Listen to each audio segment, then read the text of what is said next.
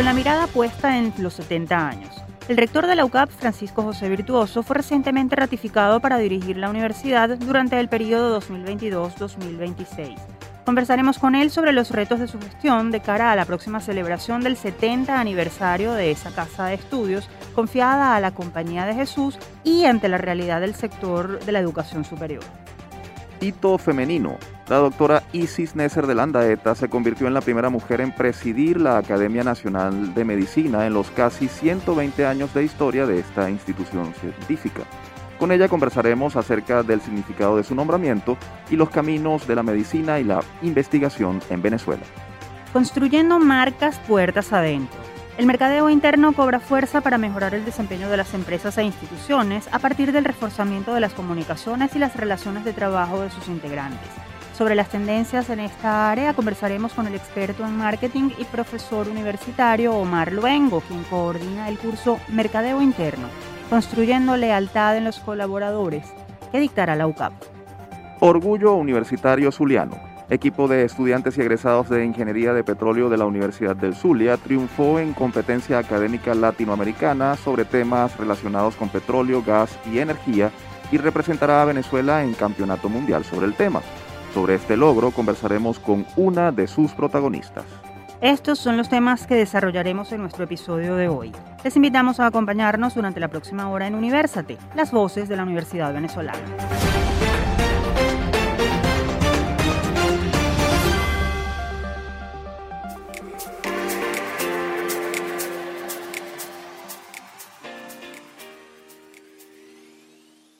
Les saludamos Efraín Castillo y Tamara Slusnes. Y les damos la bienvenida a nuestro programa Universate, las voces de la Universidad Venezolana, espacio producido por la Dirección General de Comunicación, Mercadeo y Promoción de la UCAP y Unión Radio Cultural. Este programa es posible gracias al equipo conformado por Isabela Iturriza, Inmaculada Sebastiano, Carlos Javier Virgües, Juan Juárez, Fernando Camacho, Giancarlos Caraballo y Francisco Gil. La producción está a cargo de José Alí Linares. Un nuevo programa de Universate y como siempre decimos, una nueva oportunidad de mostrar lo que se hace desde la Universidad Venezolana. Así es, Tamara. En el episodio de hoy conversaremos con miembros de la comunidad científica y académica venezolana quienes nos mostrarán una vez más que la Universidad Venezolana está viva proponiendo en pro del país. Y precisamente en los próximos minutos vamos a hablar con el rector de la UCAP, Francisco José Virtuoso, sobre los pasos que está dando esta institución de cara a la próxima celebración de sus 70 años. Actualidad Universitaria.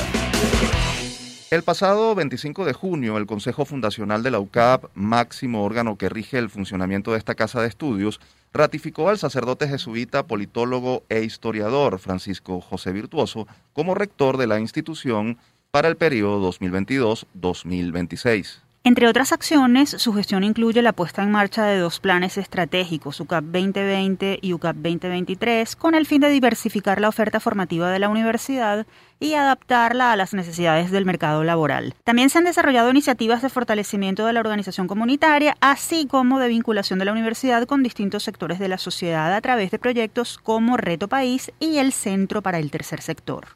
Pero dejemos que sea él quien nos hable sobre su paso por la UCAP y además que adelante sus impresiones sobre los retos que deberá enfrentar en este nuevo periodo al frente de la universidad. Rector, bienvenido a Universate. Gracias por acompañarnos. Muchas gracias por esta oportunidad a todos ustedes. Y mm, sí, efectivamente he sido ratificado para un nuevo periodo eh, como rector de la Universidad Católica Andrés Bello, que será pues del 2022 al 2026, y de octubre del 2022 a julio del 2026. Rector, ¿qué significa para usted esta ratificación como máxima autoridad de la UCAP? Mira, significa, eh, bueno, en primer lugar yo diría que es una gran oportunidad de, para poder seguir sirviendo a esta institución que estamos próximos a cumplir ya el año que viene, eh, el 23 de octubre del año que viene cumplimos 70 años. Entonces, bueno, es continuar esa gran tarea de servicio al frente de esta institución. Yo diría que los retos fundamentales que tenemos por delante es continuar con el gran proceso de innovación que estamos intentando desarrollar en la institución. Eh, innovación, en primer lugar, académica, que tiene muchas aristas.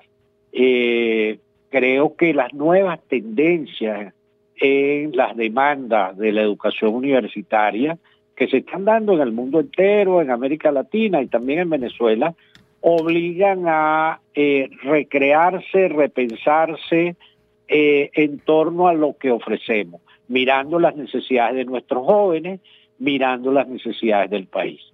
Eh, bueno, lo primero sería la diversificación. Nosotros tenemos en el Consejo Nacional de Universidades 30 propuestas nuevas de titulaciones de pregrado y de posgrado, eh, en las cuales pues eh, tenemos todo un conjunto de ofertas dedicadas a la formación de técnicos universitarios y de las licenciaturas.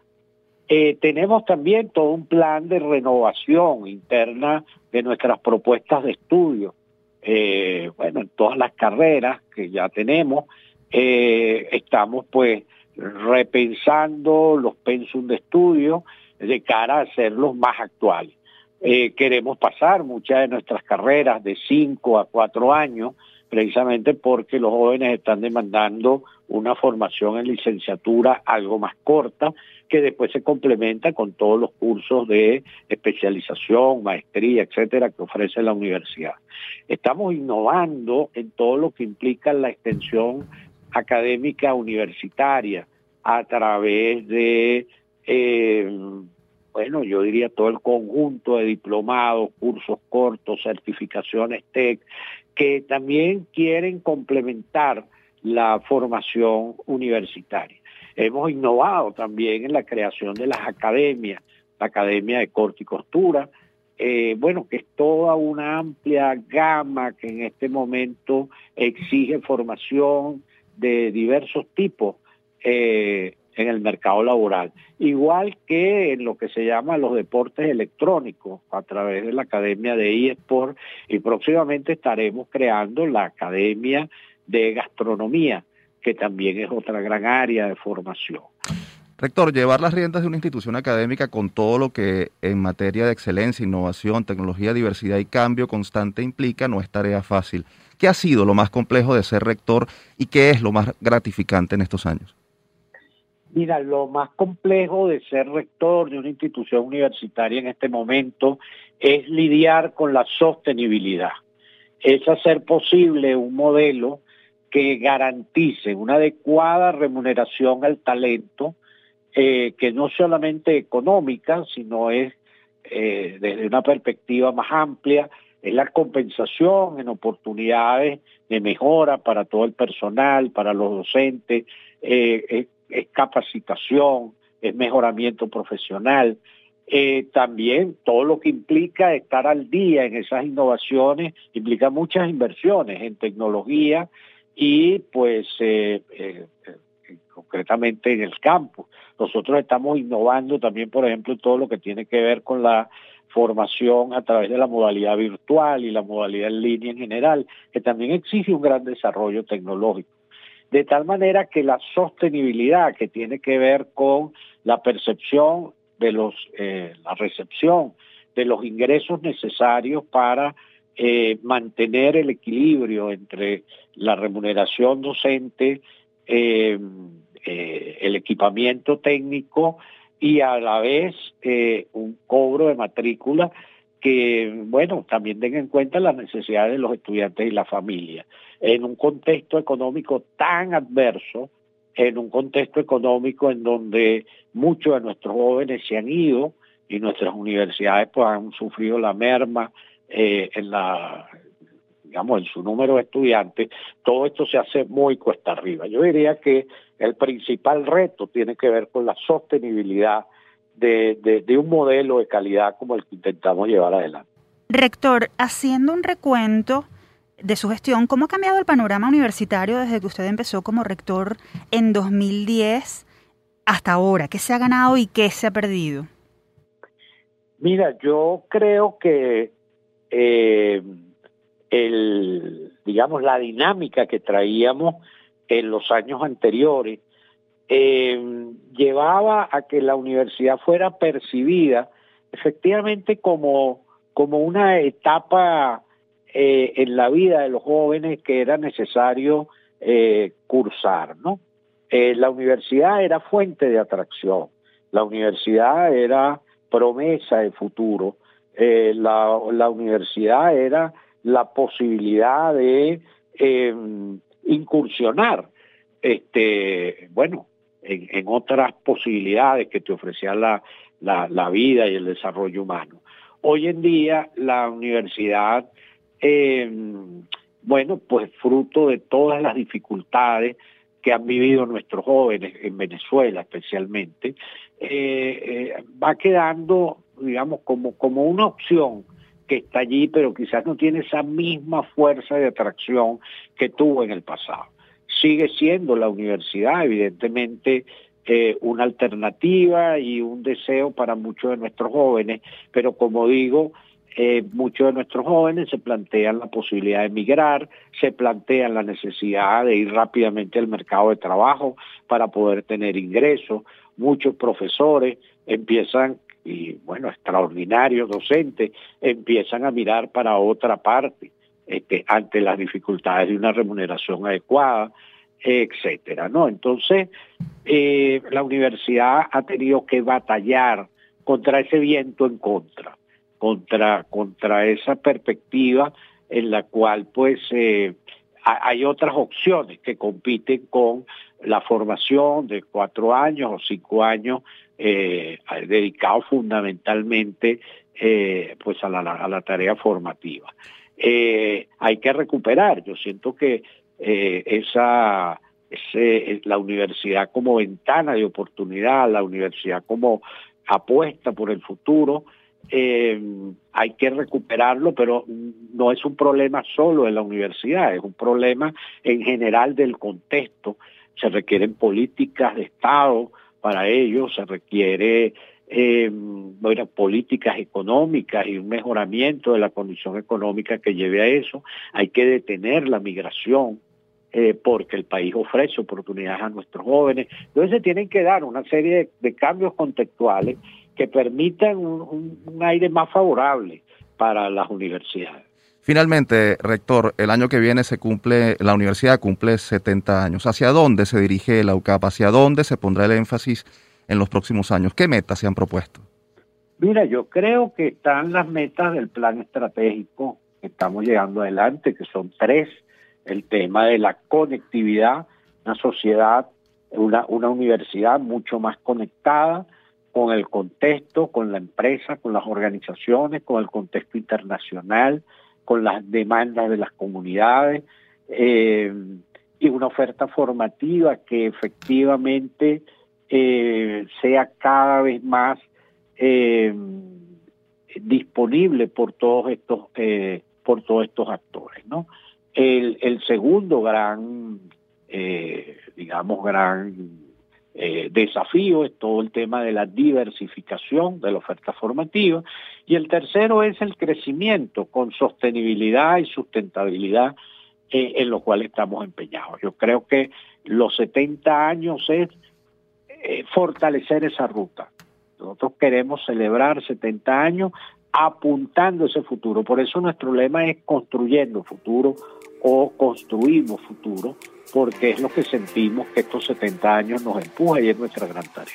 Rector Virtuoso, muchas gracias por habernos acompañado una vez más en Universate. Le deseamos mucho éxito en este nuevo periodo al frente de la UCAP. Gracias por aceptar nuestra invitación.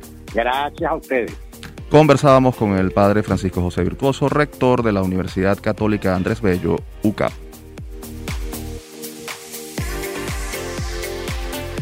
Continuamos con más de Universate, las voces de la Universidad Venezolana. Les recordamos que pueden encontrarnos como arroba Universate Radio en Twitter, Facebook e Instagram. También pueden seguir la transmisión en vivo en www.mundour.com. Para ello, Solo deben buscar la pestaña Radio en vivo y darle clic a Unión Radio 90.3. Ahora vamos a conversar con una investigadora que está haciendo historia al convertirse en la primera mujer en presidir la Academia Nacional de Medicina. El Universitario de la Semana. El pasado 28 de julio, la doctora Isis Neser de Landaeta, médica cirujana e investigadora de la Universidad Central de Venezuela, UCB, tomó posesión como nueva presidenta de la Academia Nacional de Medicina, con lo que se convirtió en la primera mujer en ocupar ese cargo en los casi 120 años de historia de la institución. La doctora Nesser de Landaeta es magíster en bioquímica y doctora en ciencias médicas. Además, es presidenta honoraria del Centro Nacional de Bioética de la UCB y hoy en esta edición tenemos el honor de entrevistarla. Bienvenida, profesora. Es un gusto tenerla con nosotros en nuestro programa. Ah, muchísimas gracias, igualmente. Doctora, ¿qué representa para usted ser la primera mujer presidenta de la Academia Nacional de Medicina? Fíjate, eso me, lo han preguntado, por supuesto, eh, porque llama la atención que, que eso sea así. Yo no lo veo de una forma muy especial, porque realmente hoy en día eh, eh, vamos a decir, en este siglo XX, en el siglo XX fue, no en el XXI, pero el avance de la mujer comenzó en el siglo XX y hoy en día, bueno, ocupan cargos igualitos con todos. De verdad que es un honor, es un honor porque la academia ha sido un poco lenta en, en, en, asimilar a las mujeres eh, allí pues como miembros, pero muy bien, yo me siento muy, muy, vamos a decir, ha sido un, gran honor para mí. Doctora, ¿cuáles son los principales objetivos que se ha planteado en este nuevo rol? ¿Cuáles son los grandes retos de la Academia Nacional de Medicina de cara al país y en su relación con las instituciones de salud pública?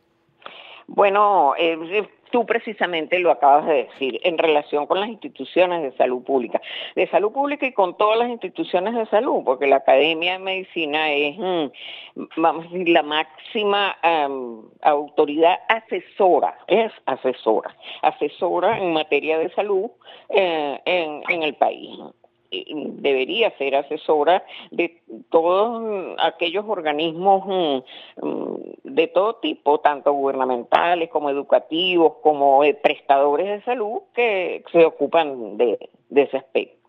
En ese sentido, ¿qué se ha planteado usted como nueva presidenta de la Academia Nacional de Medicina? continuar eh, asesorando. Fíjate que la academia en, en, estos últimos tiempos de pandemia que nos ha asolado.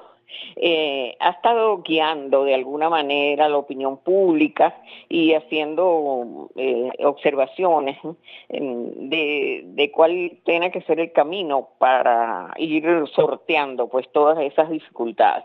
Yo creo que eso es una cosa que hay que continuarla, pero al mismo tiempo también tiene que ocuparse de, sus relaciones con las demás sociedades científicas médicas del país y eh, eh, colaborar en la, en, la formación de, posgrado, sobre todo en los aspectos éticos de, de los profesionales de la salud. Doctora, ¿cómo está la medicina en Venezuela en cuanto a formación, investigación y ejercicio? Y eh, retomando lo que usted acaba de decir, ¿Cuán cerca o lejos está el país en relación con los estudios y los avances que en esta rama de las ciencias están sucediendo en el mundo? Fíjate, esa es, una pregunta bien interesante. Nosotros siempre nos hemos preocupado mucho por eso. Yo particularmente porque mi, mi carrera se inició en la universidad como docente y todavía continúo como docente en este momento de la maestría en bioética. Pero, eh, y, esa calidad docente, a pesar de los altibajos y de, las, de todos los problemas que hemos enfrentado, eh, ha tratado de mantenerse por encima de todo. Y una prueba de eso es mm, la calidad de nuestros profesionales médicos que lo han demostrado cuando salen del país ahora, que ha habido esa diáspora, que ha habido esa 40 mm, mil médicos que nos han ido. Y, su actuación en, los países donde se han radicado ha sido una actuación que todo el mundo aplaudido porque tienen una buena formación, una formación excelente. Nuestros médicos de las universidades nacionales, a eso es que me estoy refiriendo. Estamos conversando con la doctora Isis Nesser de Landaeta, nueva presidenta de la Academia Nacional de Medicina de Venezuela. Doctora, usted está haciendo historia al convertirse en la primera mujer presidenta de la Academia Nacional de Medicina, tal como lo mencionábamos en la presentación. Usted hablaba de que la Academia de Medicina fue un poco lenta en esto. ¿Por qué cree que pasó tanto tiempo para que ocurriera? Y en todo caso, ¿qué trabajo hay que hacer para eh, que sea más reconocido el trabajo de las mujeres en la ciencia? Ah, bueno, fíjate, ah, mm, mm, como te digo, modernamente hay mm, un, muchísimo mayor reconocimiento de ese trabajo y las mujeres se han destacado mucho. En, el año 2020 fueron dos mujeres que obtuvieron el, premio Nobel de química en eh, este aplicado a la medicina en la parte de la ingeniería genética y todo eso, ¿no? Eh, en la universidad eh, eso venía muy lento desde mm, finales del siglo XIX, comienzos del XX, solamente una mujer había intentado eh, Virginia, ella no se pudo graduar porque hubo cerraron la universidad, se tuvo que ir del país y después de eso se demoró, vinieron algunas que hicieron reválida más bien. Eh, y, por fin se graduó Lía Inver de Coronil, que fue la, primera que hizo todos los estudios aquí porque eh, hubo otras, pero que por inconvenientes no lo pudieron terminar. Eso venía lentamente. Hoy en día, el 60% de los mm, estudiantes de medicina son mujeres. Y, y por supuesto, la prosecución también es muchísimo mayor porque es mayor el porcentaje de mujeres. Entonces, mm, eso se sobrepasó en, en ese momento y yo creo que va a continuar e igualmente en la ciencia. Y ahorita están trabajando en todas partes, en la NASA, en Genera y incluso latinoamericanas. Eh, es mm, muy importante lo que las mujeres han logrado en ese campo. Doctora, quisiéramos aprovechar la oportunidad para preguntarle por la viruela símica. La Academia de Medicina acaba de publicar un boletín en el que pide activar la vigilancia epidemiológica. Esto ante la declaratoria de, alerta máxima que hizo la Organización Mundial de la Salud por el incremento de casos. ¿Cuánto debemos preocuparnos los venezolanos por esta enfermedad?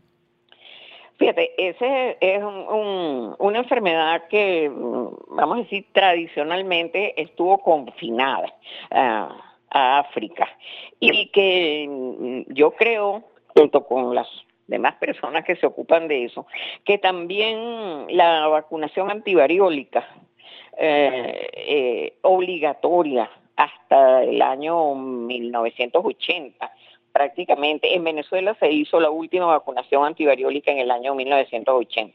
Era una vacuna que protegía no solamente contra la viruela, sino también contra la, la, del mono. Eh, cuando eso ahora se, se, se sale de su lugar donde estaba confinada de África y comienza a extenderse por el mundo. Ya tenemos 17 mil casos en el mundo entero. Es una enfermedad benigna, pero es una enfermedad muy desagradable, incluso desde el punto de vista este, visual, porque son esas mm, pústulas, esas cosas que salen, que se ven, que dejan cicatrices. Es, mm, eh, eh, y es una enfermedad que se puede evitar con vacunas. No hay muchas vacunas en este momento, pero se está trabajando en eso. Lo más importante realmente es mm, la eh, evitar el contagio evitar el contagio, estar pendiente de esa campaña de, de, aislamiento de las personas mm, a las cuales se les haga el diagnóstico, de tomar todas las medidas para impedir que, la enfermedad se propague más. Finalmente, también quisiéramos que nos ofreciera sus impresiones sobre el repunte de casos de la COVID en el país. ¿Qué hay que hacer en lo inmediato para evitar una crisis sanitaria como la de meses anteriores? Yo creo que, que una crisis mm, como la de meses anteriores es evitable realmente, no, no, y quizás no tenga por qué producirse, porque mm, la enfermedad viene ahora con unas características diferentes. Es una enfermedad que se transmite mucho más fácilmente porque el virus mm, es más, esta cepa es mucho más fácilmente transmisible que la anterior, pero no solamente porque hay un grupo ya importante de personas vacunadas, sino porque también la enfermedad que se produce por este virus tiene unas características de mayor, de menos gravedad que, que la que las cepas que iniciaron la, epidemia. Em, esa enfermedad debe poder ser controlada, poder ser controlada continuando con la vacunación y continuando con las medidas de protección para evitar el contagio, hasta que logremos por fin eh, unas cifras de vacunación suficientes como para mm, vencer la epidemia. Doctora Nesser, muchas gracias por haber aceptado nuestra invitación. Desde Universate le deseamos éxito en esta nueva responsabilidad. Esperamos tenerla de nuevo en nuestro programa. Muchísimas gracias a ustedes. Conversábamos con la profesora Isis Nesser de Landaeta, nueva presidenta de la Academia Nacional de Medicina.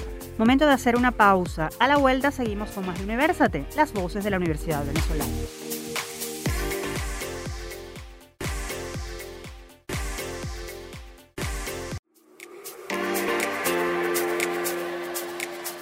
Estimados oyentes, estamos de vuelta con Universate, las voces de la Universidad Venezolana. Si desean escuchar este o cualquiera de nuestros episodios, pueden acceder a las plataformas iBox, YouTube, iTunes, Google Podcast y Spotify. Allí nos consiguen como Producción Universate. Ahora pondremos sobre la mesa el tema del endomarketing y cómo esta práctica puede ayudar a que las empresas tengan mejores resultados en sus procesos de producción y servicio. Esto y mucho más a continuación. Foro Universate. ¿Han escuchado hablar del endomarketing? Se trata de una práctica organizacional en la cual las gerencias de comunicaciones, mercadeo y recursos humanos desarrollan políticas para impactar a los colaboradores de manera que estos se sientan parte importante de la organización a la que pertenecen. Según expertos, el desarrollo de estrategias en esta área ayuda a que el nivel de productividad de las organizaciones aumente y por ende mejore su desempeño, así como la relación con sus clientes externos. Vamos a adentrarnos en este tema con el profesor Omar Luengo. Él es licenciado en Administración, magíster en Administración de Empresas y profesor de la UCAP y la UNIMED.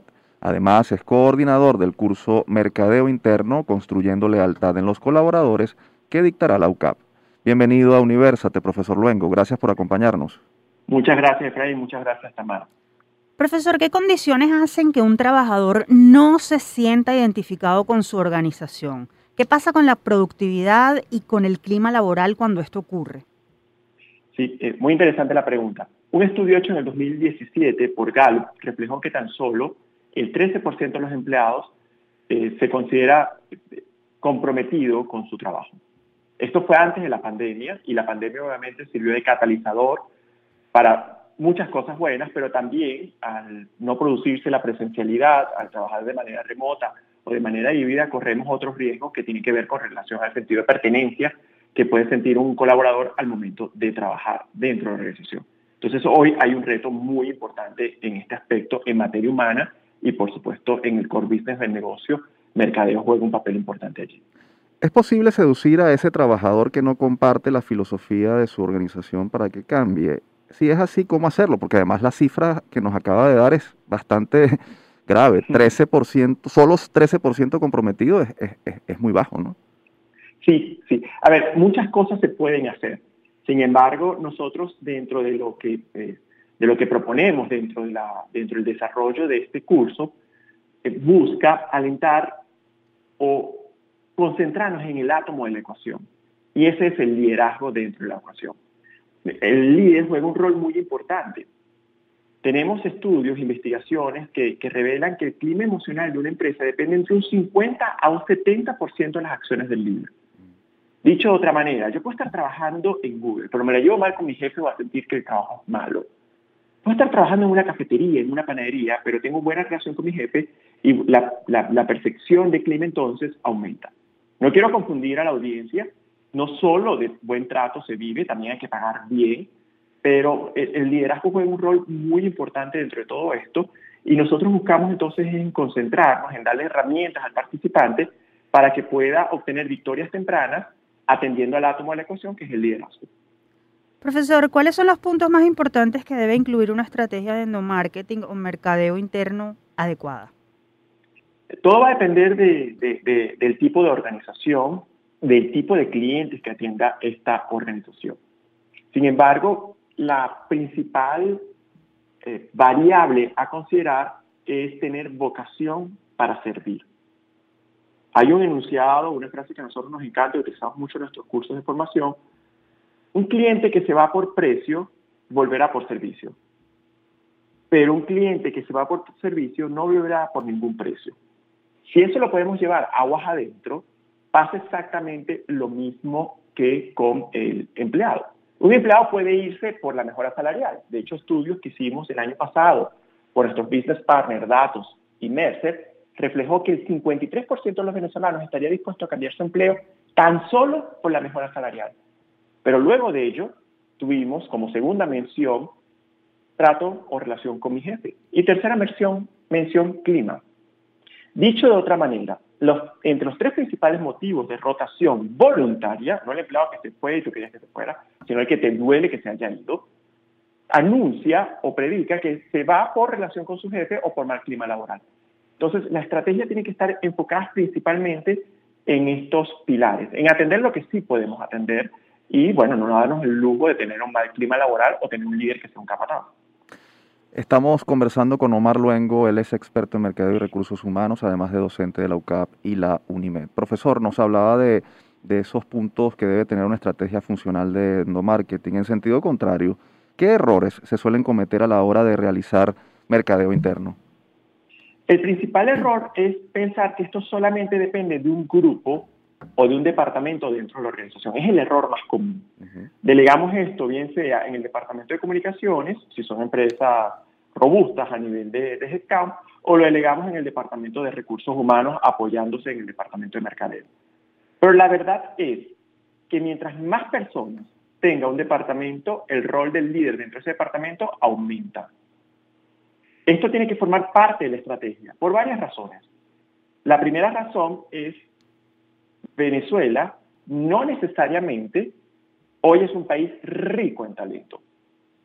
El éxodo venezolano se llevó un montón de gente capacitada. Pero suponiendo que ese no sea el problema, también tenemos otra variable importante. Las empresas hoy tienen que seducir al candidato. Porque yo puedo querer a un empleado pero ese mismo empleado lo puede querer otro nivel, eh, otra organización, que no necesariamente tiene que competir conmigo. Hoy tenemos personas de la industria del sector financiero que están trabajando en un retail. Tengo a alguien de consumo masivo que se lo lleva a un laboratorio.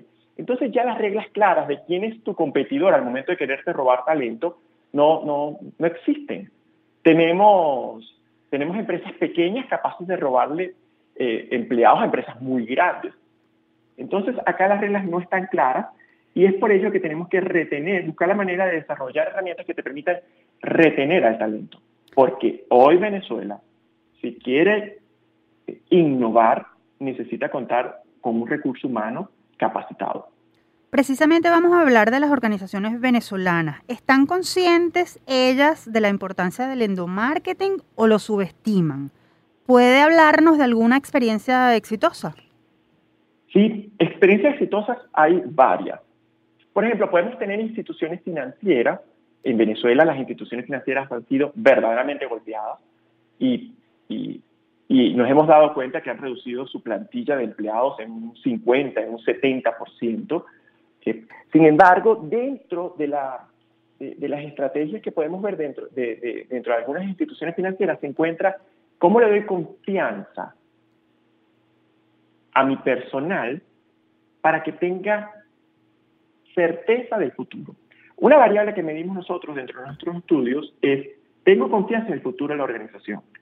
Cuando esta pregunta, esto es un indicador, un predictor de retención muy importante. Cuando esta pregunta tiende a ser baja, lo que ocurre es que esa empresa tenderá a tener rotación pronta o, no, o rotación no deseada. Y algo que quizás es igual de grave o más grave aún, es el hecho de que personas que no tengan confianza en la organización no son capaces de recomendarla. Mm. ni como un lugar para empleo, ni tampoco los productos o servicios que ellos ofrecen. Entonces, muchas organizaciones venezolanas, no tantas como desearíamos, pero hoy en día se dan cuenta que al primer público que yo tengo que vender o seducir es al público que forma parte de mi equipo de trabajo. Y son ellos, a través de la confianza que tengan en la organización, los que podrán entonces destinar o atraer o recomendarte. Eh, Ahora, adelante, Sí, no, no, precisamente queríamos aprovechar los últimos minutos que nos quedan para eh, que nos hable del curso Mercadeo Interno Construyendo Lealtad en los Colaboradores que ofrecerá el CIAP de la UCAP. ¿A quiénes está dirigido y qué tipo de formación recibirán los participantes de este programa formativo? Claro que sí. La invitación está dirigida a que por favor ingresen a la página de la UCAP para que puedan revisar su inscripción. ¿Qué personas deberían de estar asistiendo? Obviamente nuestro público target estaría asociado a personas del área de recursos humanos del área de mercadeo. Sin embargo, aquí hay un, protagonista de la ecuación que muchas veces no es considerado y es aquellas personas que tienen personal a su cargo. Mientras más alta o mayor cantidad de impacto tenga esta persona eh, como reportes directos, más impacto tendrá en la ejecución o en la fiel ejecución de estas estrategias. El participante obtendrá acá múltiples herramientas, buenas prácticas dentro y fuera del mercado venezolano que lo ayudarán a transformar la estrategia en acción, que al fin y al cabo es lo que quiere cualquier persona que tenga personal a su cargo. Profesor Luengo, gracias por habernos dado parte de su tiempo y haber estado con nosotros en University. Muchísimas gracias, Tamara. Efraín, un fuerte abrazo. Conversábamos con el profesor Omar Luengo, experto en mercadeo y recursos humanos, además de docente de la UCAP y la UNIMED. Si desean más información sobre el curso Mercadeo Interno Construyendo Lealtad en los Colaboradores, el cual es coordinado por el profesor Luengo, pueden visitar el portal ciapucap.com o seguir la cuenta en redes arroba ciap-ucap. Sabemos que estamos en tiempos difíciles, por eso te traemos las píldoras de autocuidado unos micros elaborados y narrados por especialistas de la Unidad de Psicología Padre Luisa Sagra de LUCAP, con el objetivo de brindarte información actualizada sobre formas de potenciar tu bienestar y hacer frente a las dificultades. En estas píldoras de autocuidado te queremos conversar acerca del duelo. El duelo es un proceso emocional que se experimenta tras la pérdida física simbólica de un ser querido un trabajo o un estilo de vida. Es por eso que cualquier situación que implique un cambio importante puede ocasionar una sensación de pérdida. El duelo se experimenta en muchas ocasiones con sentimientos de tristeza, rabia y culpa. Todos estos sentimientos merecen ser escuchados y atendidos de la mejor manera. Es por eso que frases como no estés triste, ya pasará, la vida sigue, debes ser fuerte por tu familia, no permiten atravesar este proceso. Más bien, generan una visión negativa de emociones que son parte de la vida, impidiendo su transformación hacia el sentido de nuestra propia existencia.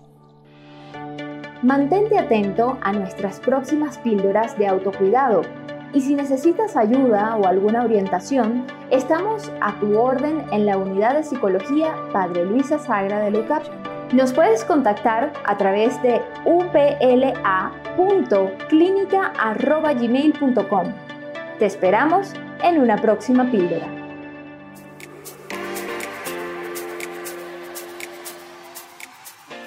Avanzamos con esta edición de Universate, las voces de la Universidad Venezolana. Para quienes deseen dar a conocer en este espacio alguna investigación, proyecto o personaje universitario destacado, ponemos a disposición nuestro correo electrónico produccionuniversate.gmail.com. Y en esta última parte del programa vamos a compartir buenas noticias porque los estudiantes universitarios nos siguen llenando de mucho orgullo. Los invitamos a seguir en sintonía. Generación 2020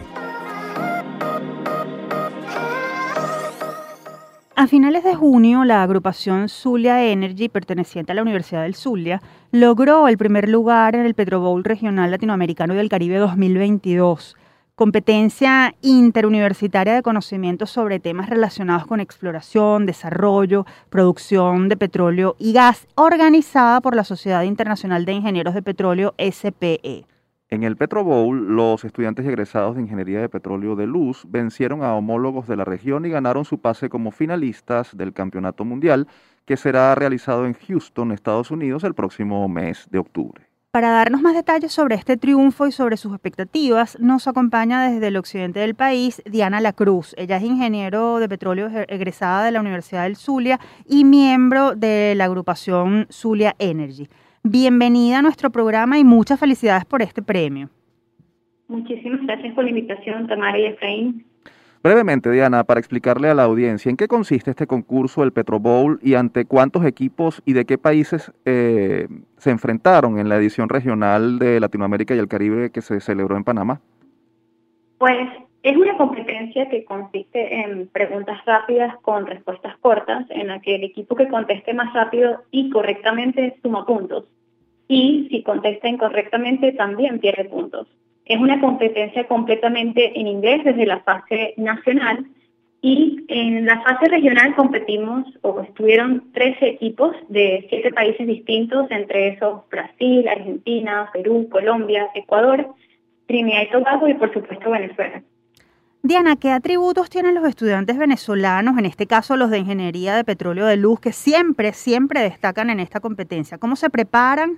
¿Durante cuánto tiempo? lo hacen y, cómo logran estos primeros puestos de la competencia? Pues entre las cualidades claves para nosotros es la resiliencia. Eh, todos los estudiantes de la Escuela de Ingeniería de Petróleo somos eh, dedicados y resilientes y nos sobreponemos a, cualquier problema.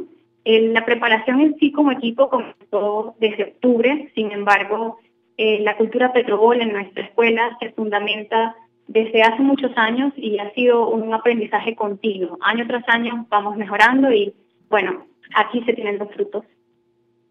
En la introducción comentábamos que con este triunfo ganaron el pase directo al evento mundial a celebrarse en Houston en, el mes de octubre.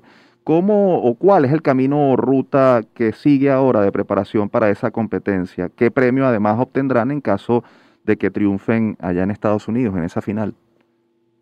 Pues la preparación ahora, además de ser eh, académica, pues requiere una logística increíble, eh, pues incluye no solamente el aspecto académico, sino además establecer enlaces diplomáticos y económicos para poder lograr nuestra participación, de poder alcanzar el máximo premio en, en Houston, pues el premio no es solamente el reconocimiento de la SP Internacional también se nos otorga un premio monetario y, por supuesto, un trofeo que debe ser devuelto el año siguiente para el próximo ganador. Estamos conversando con Diana Lacruz, ingeniero de petróleo egresada de la Universidad del Zulia y miembro de la agrupación Zulia Energy, ganadora del Petrobowl Latinoamericano y del Caribe 2022.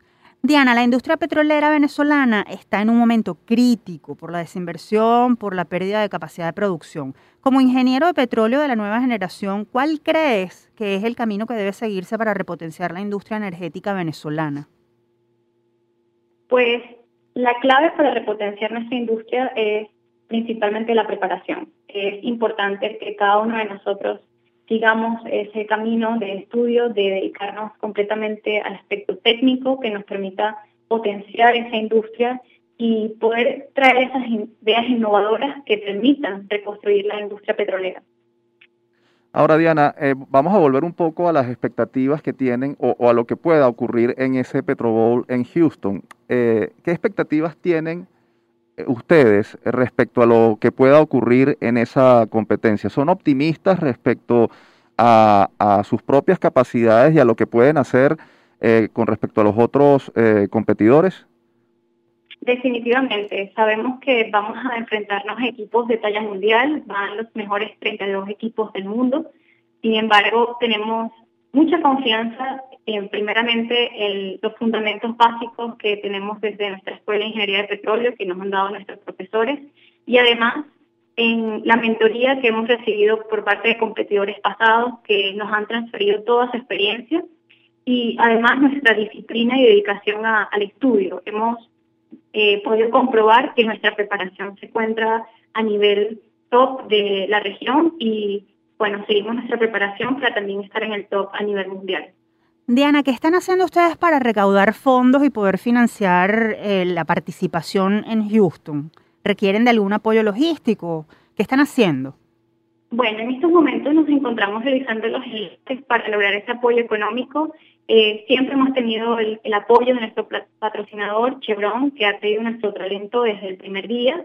Sin embargo, sabemos que eh, poder llegar a Houston requiere de una inversión económica mucho más alta y por tanto no nos eh, quedamos solamente con esta premisa, sino que estamos tratando de recaudar fondos también a través de otras compañías, otros enlaces e incluso este, estamos preparando una rifa en la cual nosotros podamos recaudar fondos. ¿Cómo pueden hacer eh, eh, quienes deseen contactarlos para ayudarlos, precisamente aprovechando esta ventana que, que de alguna manera humildemente ofrecemos en Universate? ¿Cómo pueden contactarlos? Bueno, muchísimas gracias Efraín por la oportunidad. Pueden contactarnos a través de nuestro Instagram, arroba.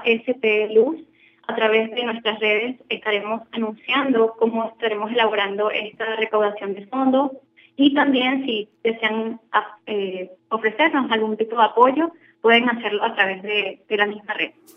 Diana, muchísimas gracias por haber aceptado la invitación a nuestro programa. Te felicitamos nuevamente por el triunfo de esa delegación de la Universidad del Zulia en el Petrobol Regional y les deseamos a todos mucho éxito en el Campeonato Mundial. Gracias por darnos buenas noticias. Pues Tamara y de verdad muchas gracias a ustedes por estos espacios que dan visibilidad al largo trabajo que hacemos en nuestras universidades, no solamente nosotros los estudiantes, sino también nuestros profesores. Y bueno, de verdad que el mensaje para todos esos estudiantes es que no se rindan, la preparación y el estudio da su fruto. Gracias. Conversábamos con Diana La Cruz, ingeniero de petróleo egresada de la Universidad del Zulia y miembro del equipo de la Universidad del Zulia, ganador del Petro Bowl Regional Latinoamericano y del Caribe 2022. Desde SOS Telemedicina, de la Facultad de Medicina de la Universidad Central de Venezuela, les presentamos Un Minuto de Salud. Karen González, licenciada en Enfermería, nos habla sobre el correcto lavado de manos. El lavado de manos es una acción muy efectiva para prevenir enfermedades en el hogar y la comunidad. Fomentarla como parte de la educación familiar y escolar es fundamental. Este simple procedimiento previo a la preparación y manipulación de los alimentos, después de ir al baño o al manipular pañales usados, artículos u objetos de alta rotación como el dinero o productos en un mercado, o simplemente si estamos atravesando una enfermedad, nos ayudará a prevenir el contagio y transmisión de infecciones producidas por virus y bacterias, logrando así mantener familias y comunidades sanas. Esto fue Un Minuto de Salud. Con esto nos despedimos, no sin antes compartir con ustedes nuestra acostumbrada frase.